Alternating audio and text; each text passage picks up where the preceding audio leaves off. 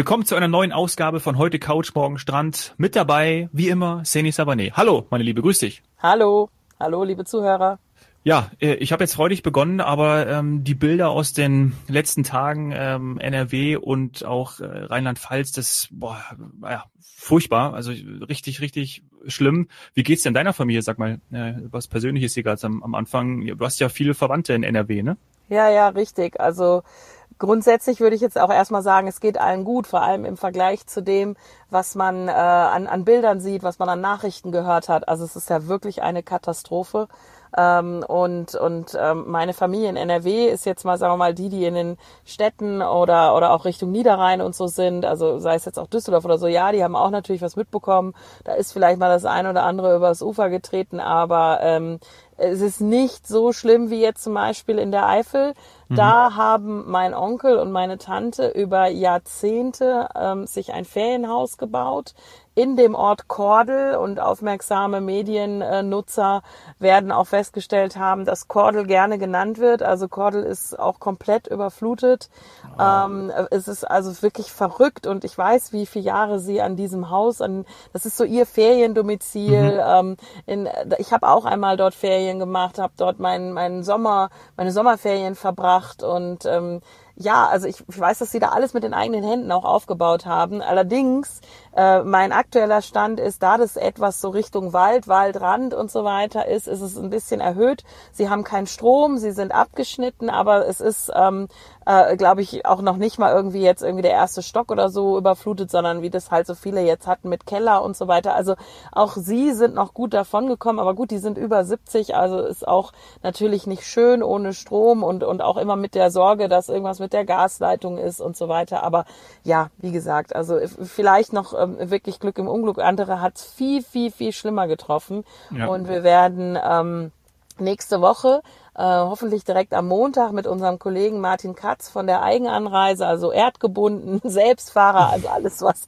äh, eben, wie wir das immer so oft und so kompliziert beschreiben. Also er ist natürlich Experte für Deutschland und ähm, mit Rheinland-Pfalz und auch Nordrhein-Westfalen sind da ja auch teilweise Urlaubsregionen von betroffen abgesehen natürlich von den ganzen Einwohnern, die es jetzt ganz stark getroffen hat, von denen ja auch teilweise welche im Urlaub sind. Also ich, ich ja. denke, das verfolgen auch alle in den Social, Me Social Media Kanälen, ähm, dass dann eben äh, mit den Nachbarn äh, zusammengeholfen wird und so. Also ja, verrückt. Und wenn es noch ein, ein Thema gibt, was natürlich, äh, sagen wir mal, Reisen äh, beeinträchtigt, dann natürlich auch der Bahnverkehr. Mhm. Ähm, zum Teil auch Flugverkehr, aber Bahnverkehr natürlich ganz, ganz erheblich. Ja, und da bin ich mal gespannt, was er uns am Montag äh, berichten kann. Im Moment ist es ja einfach noch, äh, ja, es ist, noch sehr, sehr frisch alles. Ja, hoffen wir einfach, dass, ähm, ja, dass, dass es nicht noch Schlimmeres passiert, weil es ist schon das Schlimmste passiert, auch für, für viele, für ja. viele Menschen. Und dann ähm, vertagen wir das Thema und vielleicht oder können hoffentlich mit ein bisschen Abstand zumindest übers Wochenende dann am Montag mit dem Martin darüber sprechen. Für den Einsatz von mir dazu. Ähm, meine Eltern und mein Heimatort, die liegen in, in Nordhessen, also auch ganz nah an NRW dran. Und selbst da, in unserem kleinen Örtchen, sind 250 Keller vollgelaufen. Ähm, da ist ja. zum Glück nichts Schlimmeres passiert. Aber auch da waren meine Eltern die ganze Nacht Nacht wach und ähm, wir wohnen ein bisschen erhöht. Und das ist schon, ähm, ja, das ist schon krass, was Wasser für eine für eine Kraft hat. Und das sieht man ja immer wieder auf den auf den Bildern. Das ist ja beängstigend. Und Starkregen so, jetzt, halt. Ich ja, habe das, das auch einmal live erlebt in Tirol, als ich damals noch in Tirol gearbeitet habe ähm, hatte ich eine Freundin auch aus Köln zu Besuch mit dem Zug und erstmal war bei uns äh, äh, Katastrophenzustand. Es flog immer der, der Hubschrauber vom, vom Innenministerium über, über den Ort, weil man halt ja. gedacht hat, die Ache, also der Fluss tritt über und dann passiert das, was in Kössen im Nachbarort passiert ist ähm, nämlich dass die Häuser bis unters Dach äh, im Wasser stehen. Also ja, Starkregen ist, ja, das, hat nichts mit dem ja. Sommerregen. Also wir hatten das in den letzten Wochen so oft äh, ja das Thema Wetter und äh, es ist nicht der tollste Sommer und die Versicherer sind ja vorher schon total gebeutelt gewesen, mhm. Haargeschäden und was weiß ich was alles noch. Und dann haben wir immer so gesagt, dass wir manchmal das nicht mehr hören können. Also das ist so ein bisschen so dieses Blumenkind, Blumenmädchenbild, wenn die dann im Sommerregen stehen und dann durch den Sommerregen tanzen Pflanzen. Also von Sommerregen haben wir jetzt, glaube ich, alle wirklich gerade genug und, und Starkregen hat auch nichts mit einem netten Sommerregen zu tun. Das ist einfach heftig. Nein. Ja. Wenn irgendwie in, in ein paar Stunden so viel Wasser runterkommt wie in normalerweise sechs bis acht Monaten, so wie das ja in den Nachrichten gestern auch gesagt wurde, dann kann man sich das ungefähr ausmalen, was das für Wassermassen sind. Ähm, ich versuche jetzt mal irgendwie den Themenwechsel hinzukriegen. Mhm. Vielleicht, der ist jetzt zwar hart, der Cut, aber wie gesagt, wir sprechen am Montag mit, dem, mit dem Martin im Idealfall ähm, dann auch dazu. Ähm, RKI hat heute, ich glaube 13 Uhr war es ja, oder immer wieder um die Mittagszeit, ähm, wieder ein Update gegeben. Lass uns mal darüber noch, noch sprechen hier in unserer Freitagsausgabe du hast ja auch so ein bisschen gesagt, oh Dominik, warte mal, vielleicht ist da was Interessantes, genau. idealerweise ja nicht nichts Schlimmes dabei und es ist nicht ganz so schlimm gekommen, wenn ich das mal so vorwegnehmen darf. Liege ich damit richtig? Genau, also wir haben sehr, sehr gespannt gewartet. Teilweise gibt es donnerstags, was heißt teilweise, wir sind es eigentlich jetzt mittlerweile gewöhnt, dass wir donnerstags abends schon die ersten Indikatoren bekommen. Okay. Und jetzt wurde auch natürlich in den Medien wieder viel spekuliert, auch zu Spanien. Spanien bleibt, und das ist die gute Nachricht, Spanien bleibt ein Risikogebiet. Das heißt, da ändert sich nichts. Wir hatten das ja in der letzten ja. Podcast-Folge. Ich kann da ganz regulär hinreisen. Also ich habe es ja jetzt gerade erst gemacht. Also ich mache das übliche Prozedere, nämlich auf der Rückreise muss ich sowieso entweder getestet sein oder geimpft oder genesen und mache den digitalen, dieses digitale Einreiseformular und das war's. Das muss ich sowieso machen. Ähm, und deswegen, ja, also das hat jetzt zum Glück keinerlei äh, Änderungen oder Einschränkungen gegeben. Es können also alle weiterhin verreisen, sich natürlich an alle Regeln halten. Und da ist uns natürlich schon ein Stein vom Herzen gefallen. Mhm. Und ähm, was gibt es sonst? Ähm, ja, also wir hatten gesehen, Griechenland ist jetzt ein Risikogebiet. Mhm. Ähm, das heißt, es ändert sich für die Urlauber in und auf und nach Griechenland gar nichts. Genau das gleiche Thema wie bei Spanien. Ähm, grundsätzlich muss man ja sehen, dass die Fallzahlen steigen überall, kann man eigentlich sagen. Und deswegen ist es jetzt nicht so, dass man jetzt eine Urlaubsregion jetzt zu irgendwas höher stufen muss, sondern einfach grundsätzlich zur Vorsicht ähm, weiterhin aufruft oder ermahnt. Und ähm, wir müssen uns bei Flugreisen sowieso entweder testen lassen oder ja. sind geimpft oder genesen. Ich kann es immer wieder nur wiederholen. Also das ist erstmal für uns äh, jetzt das, was, was heute, warum ich gesagt habe, Dominik, lass uns doch nochmal warten, mhm. bis das jetzt offiziell äh, live ist und dann können wir auch darüber berichten. Äh, wir haben keine äh, neue Virusmutation. Ähm, hast du die Seite gerade vor ich dir? Sie offen, ja. Genau. Ich, bei mir lädt sie sich gerade mhm. nicht. Ich weiß nicht, vielleicht ist sie überlastet. Ich kann, was für mich, weil ich habe es jetzt auch natürlich gerade offen und äh, da habe ich nur gesehen, für mich ja interessant, weil ich ja immer wieder hier gesagt habe, dass ich unbedingt nach Bali will, was ja auch nicht geklappt hat. Und hier steht auch, Indonesien gilt nun als Hochinzidenzgebiet. Das ist vielleicht nochmal eine private genau, Nachricht. Genau, also die, die jetzt mhm. irgendwie gehofft hatten, dass Indonesien im Sommer aufmacht. Da gab's auch Stimmen, ähm, aber ich habe auch da mit den Kollegen aus der Schweiz gesprochen. Du erinnerst dich, ich wollte mich ja auch wegen ja. Thailand bei ihnen erkundigen. Mhm.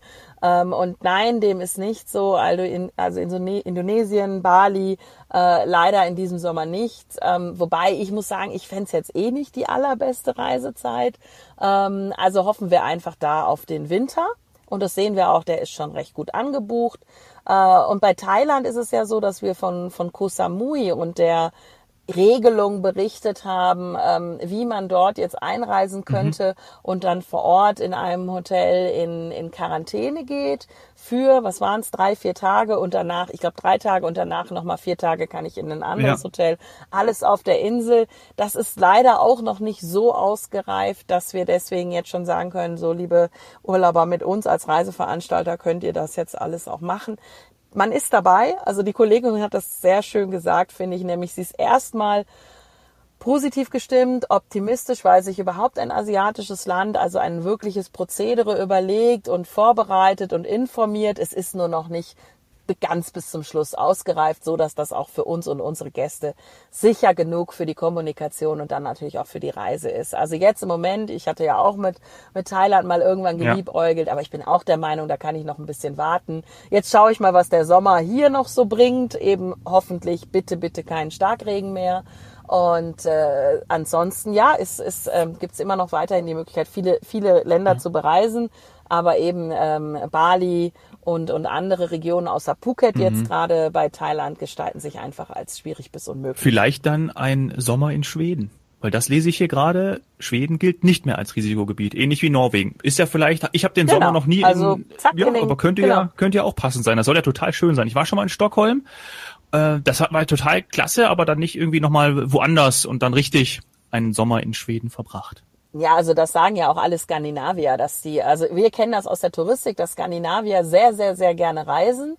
Mhm. Äh, vor allem im Winter, weil da ist es natürlich knackig kalt und auch dunkel in Skandinavien, aber dafür bleiben die im Sommer wirklich im eigenen Land. Also dass man jetzt sieht, dass im Sommer volle Flieger irgendwie nach Griechenland oder so starten, das ist eher, ja, also im Vergleich zu anderen Ländern die Ausnahme, weil die wissen, dass es im Sommer im eigenen Land oder in eigenen Ländern wunder wunderschön ist.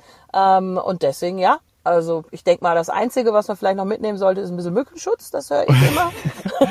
Aber oh ja. ansonsten, go for it. Alles quasi grün. Super. Und damit wären wir, das wäre jetzt meine Überleitung, weil grün, grüner Pass, das war ja auch nochmal so, oder dieses Thema Impfzertifikat, Impfnachweis, das wollten ah. wir ja auch heute noch im Up News Update ja. bringen. Wolltest du jetzt auf Malta anspielen oder wolltest du noch genau. auf, auf anderes? Ja, genau, wenn du noch schön. mehr hast, also ich weiß nee, nicht, was ich, du noch da siehst. Nee, ich habe ich hab's, ich hab's gerade noch, deswegen war ich noch nicht so fix jetzt gerade im Kopf, um zu antworten, habe noch mal kurz runtergescrollt, aber nee, das war jetzt eigentlich das Relevanteste. Also das war, das hatte eine Nachricht, die, die, die du mir auch noch mitgeteilt hast, heute Morgen schon per, per WhatsApp.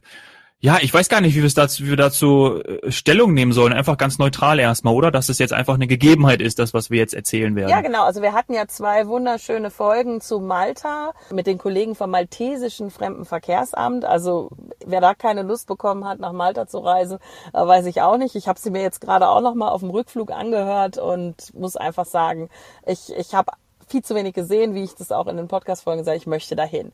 Und dann hatten ja. wir aber in den Podcast-Folgen gesagt, dass Malta ab Juli ähm, sowohl eben auch diesen, ich nenne es jetzt mal EU-Impfzertifikat, EU-Impfausweis Ausweis Green Pass, äh, irgendwie Impfnachweis äh, anerkennen wird.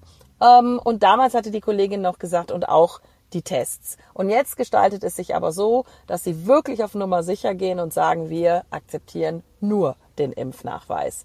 Ich ja. denke, das ist jetzt, bitte lasst uns nicht darauf eingehen, ob digital, ob der gelbe, genau. ob äh, ja. auf dem Handy und was auch immer, sondern wichtig ist, man muss diese vollständige Impfung nachweisen können und dann kann man nach Malta reisen. Also haben wir damals gelernt, Archipel, also es ist nicht nur Malta, Malta sondern auch Gozo und dann noch die kleine Insel Comino. Mhm. Aber ähm, eben der Flug geht nach Malta ähm, findet ihr auch im, im Produkt von, von FDI oder in unserem Portfolio, weil wir dort natürlich Marktführer äh, immer schon traditionell waren ähm, und sehr verbunden mit Malta sind. Und ja, aber Malta geht auf Nummer sicher. Malta sagt, nur Geimpfte. Und ich habe mir übrigens, ja, das, das ist eben so jetzt, und ich habe mir dann übrigens auch nach der Folge, ich habe mir gerade mein Handy in den Notizen nämlich nachgeschaut, bei FDI auch äh, mal nachgesehen für November, weil äh, es hieß ja auch in der Folge, es gibt keine Saison auf mhm. Malta und deswegen könnte man auch noch T-Shirt-Wetter bis Dezember, erinnere ich mich, wurde genannt. Mhm. Ähm, fliege ich ähm, für zwei Personen und unser Sohn dabei vom 9.11. Äh, für zwei Wochen für 300, das waren jetzt nur die Flüge, ich habe nur Flüge geschaut bei FDI, äh, für 330 Euro hin. Also das ist doch mal ein mega Preis. Also das geht wunderbar. In diesem Sinne ein schönes Wochenende und wir hören uns am Montag.